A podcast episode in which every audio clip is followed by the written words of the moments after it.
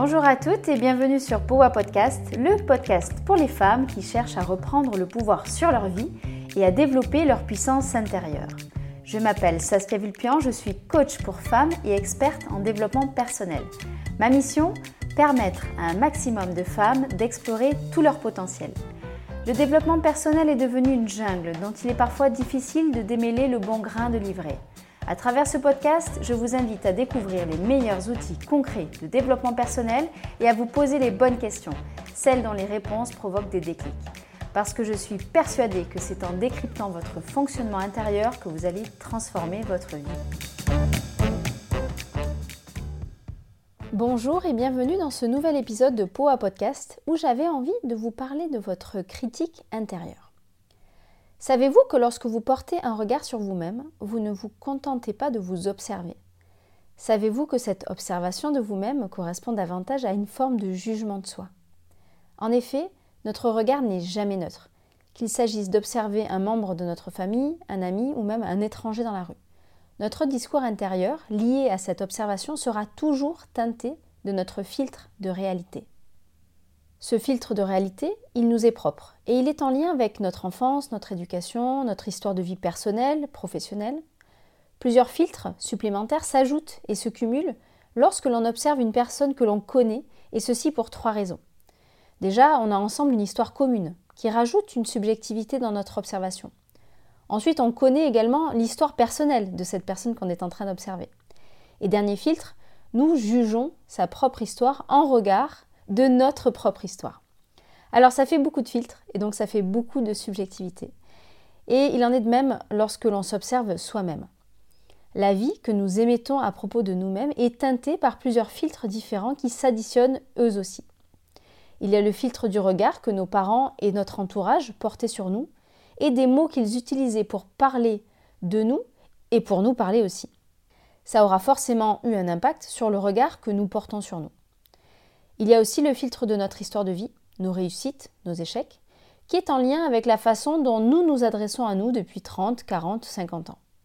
Mais les éléments objectifs que nous avons traversés dans notre vie, réussites et échecs, ne sont pas suffisants pour expliquer le regard que nous portons sur nous.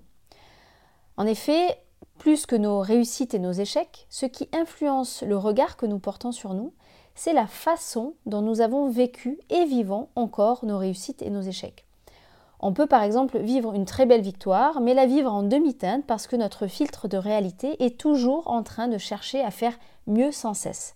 Ça aura donc ensuite de nouveau un impact par effet boomerang sur notre filtre de réalité, etc. Le regard que l'on porte sur soi est donc davantage un jugement, comme je vous le disais au début, qu'un regard neutre et objectif. Ce jugement est d'ailleurs particulièrement sévère, le plus souvent bien plus sévère que le jugement de n'importe quelle autre personne autour de nous. En plus de ça, plus on a une basse estime de soi-même et plus ce jugement est négatif, limitant, autocritique et permanent. Ce jugement qu'on porte à soi est ce que la psychologie appelle le critique intérieur. Ce critique intérieur, c'est un peu comme un poste de radio qu'on laisserait allumer dans un coin et dont on n'entendrait même plus le ronronnement et qui pourtant débiterait des bêtises toute la journée. C'est finalement notre ennemi intime, mais que nous nourrissons quotidiennement, que nous hébergeons et que nous laissons faire ce qu'il veut chez nous.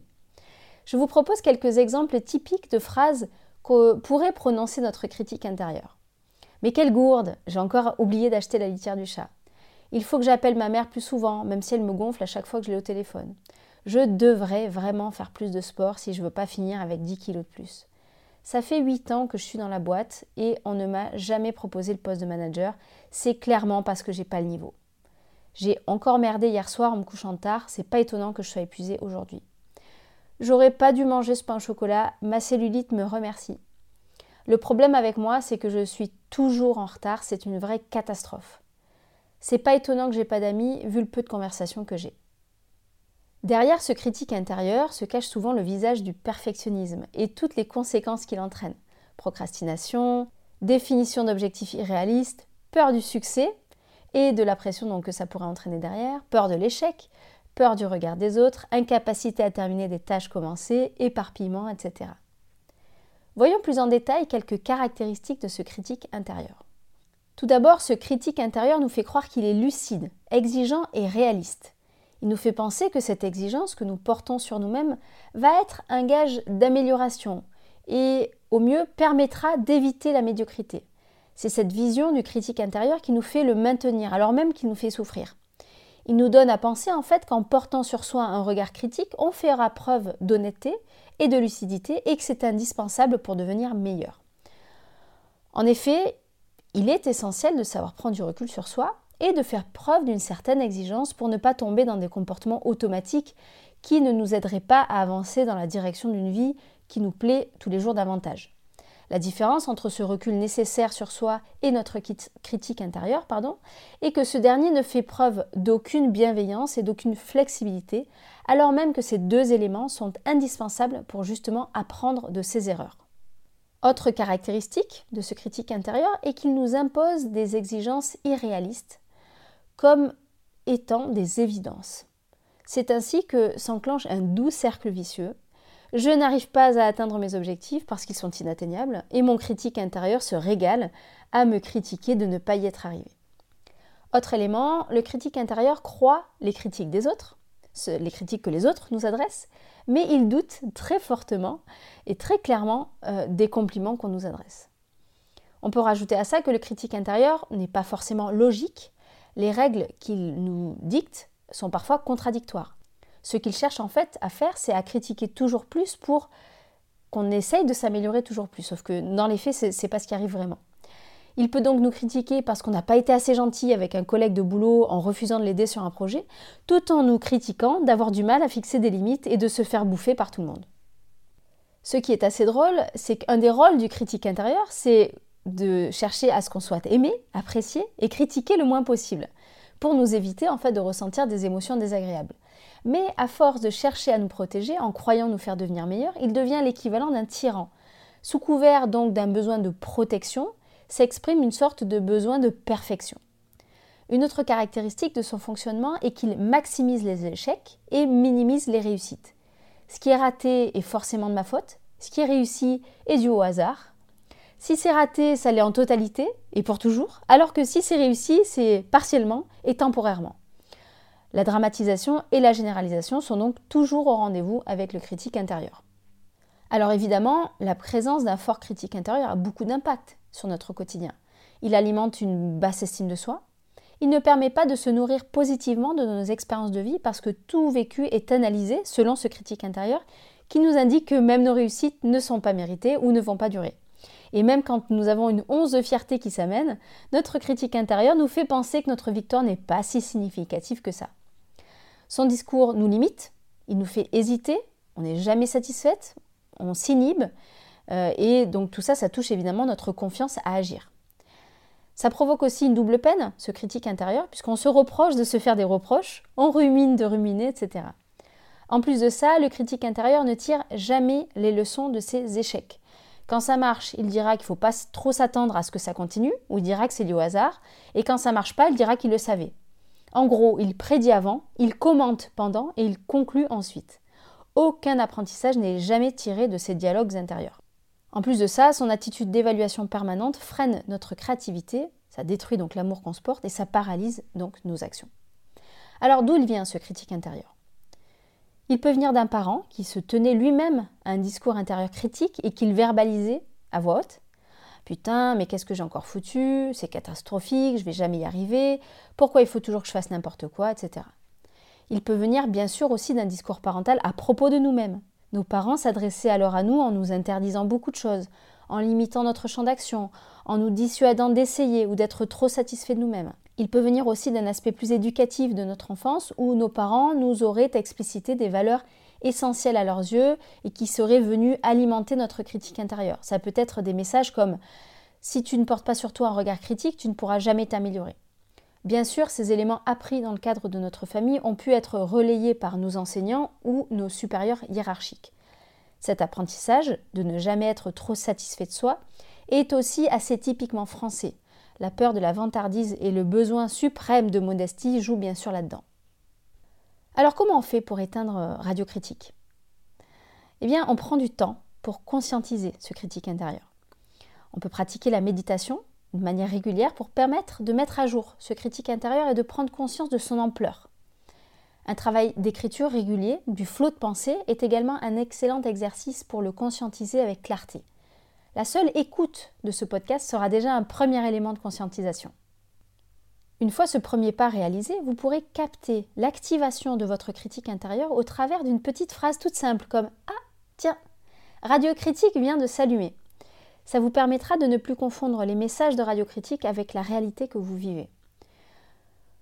Vous pouvez également entamer un dialogue avec votre critique intérieure. Qu'est-ce que tu veux? Qu'est-ce que tu cherches? Tu veux en venir où? Ça sert à quoi ce que tu me dis? Autre piste pour faire taire ce critique intérieur, c'est d'apprendre à faire la différence entre des faits et les pensées qui découlent de ces faits.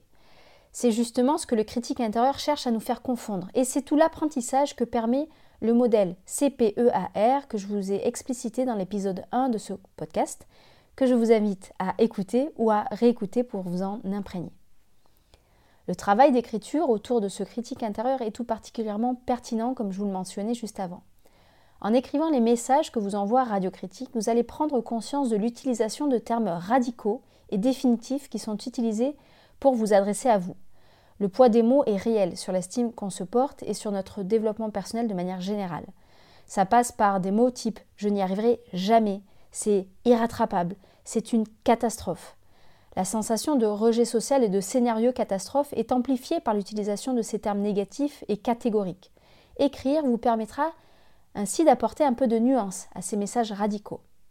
Une autre manière d'éteindre radiocritique, en plus des précédentes, sera de solliciter une personne qui vous connaît bien, pour qu'elle vous aide à démêler le vrai du faux. Alors, éteindre radiocritique aura plein d'impacts positifs, bien sûr. Vous allez mieux réussir à prendre du recul sur les conclusions que vous allez tirer de situations que vous vivez, et ça vous permettra de ne pas tomber dans des erreurs d'attribution. L'erreur d'attribution classique, c'est de croire par exemple qu'une personne est désagréable avec vous, parce qu'elle ne vous aime pas euh, et que de toute façon, vous n'êtes pas assez intéressante. Alors que peut-être tout simplement, cette personne est de mauvaise humeur parce qu'un membre de sa famille vient d'avoir un accident. Ça vous permettra aussi de prendre du recul pour ne pas tomber dans des erreurs de personnalisation. En effet, cette personne qui a été désagréable avec vous l'est peut-être avec tout le monde. Ça vous permettra aussi de faire de la critique constructive, c'est-à-dire de la critique mais sur une base d'acceptation de soi, de ses erreurs et de ses limites. Ça vous ouvrira une porte pour changer de regard sur les obstacles que vous pourriez rencontrer dans votre quotidien. Vous apprendrez à vous parler plus délicatement en vous envoyant des messages de soutien et de réconfort. Vous parviendrez aussi davantage à nourrir votre estime, votre confiance et votre affirmation de vous-même. Et ça aura un impact bien sûr sur tout votre développement personnel. Dans la mise en action de la semaine, je vous propose de prendre du temps à deux reprises cette semaine pour poser sur le papier tout le brouhaha qui a inondé votre mental dans la journée. Pour vous aider, voici quelques questions. Qu'est-ce que j'ai encore mal fait? Qu'est-ce que j'aurais dû mieux faire? Qu'est-ce que je devrais faire demain? Qu'est-ce que je ressens par rapport à ma personne aujourd'hui? Ces questions vont mettre à jour votre critique intérieure. Une fois cet état des lieux mental réalisé, je vous propose de vous adresser un message d'amour et de bienveillance en lien avec cet état des lieux. Ça peut ressembler à quelque chose comme Tout ça n'est pas très grave, tu as fait ce que tu as pu avec le temps et l'énergie que tu avais. Il n'y a pas lieu de s'alarmer pour toutes ces petites choses du quotidien et je t'invite à te concentrer sur ce qui est essentiel pour toi, ce qui a de la valeur. Ne te juge pas et accepte-toi tel que tu es et prends le temps de poser tes peurs sur le papier quand elles arrivent. Tu vas y arriver. J'espère que ce nouvel épisode de Powa Podcast vous aura donné envie de faire bouger les lignes de votre quotidien dès aujourd'hui. Si c'est le cas, je compte sur vous pour m'aider à le faire connaître en suivant trois étapes mettre 5 étoiles sur votre plateforme d'écoute préférée, y écrire un commentaire et partager cet épisode auprès d'une femme dont vous êtes proche et qui pourrait y trouver de l'inspiration pour avancer. Si vous souhaitez aller plus loin, retrouvez-moi sur Instagram sur le compte Powa Project ou sur mon site internet powaproject.com pour prendre connaissance des places disponibles pour les coachings individuels ou les dates de lancement des coachings de groupe. À très bientôt!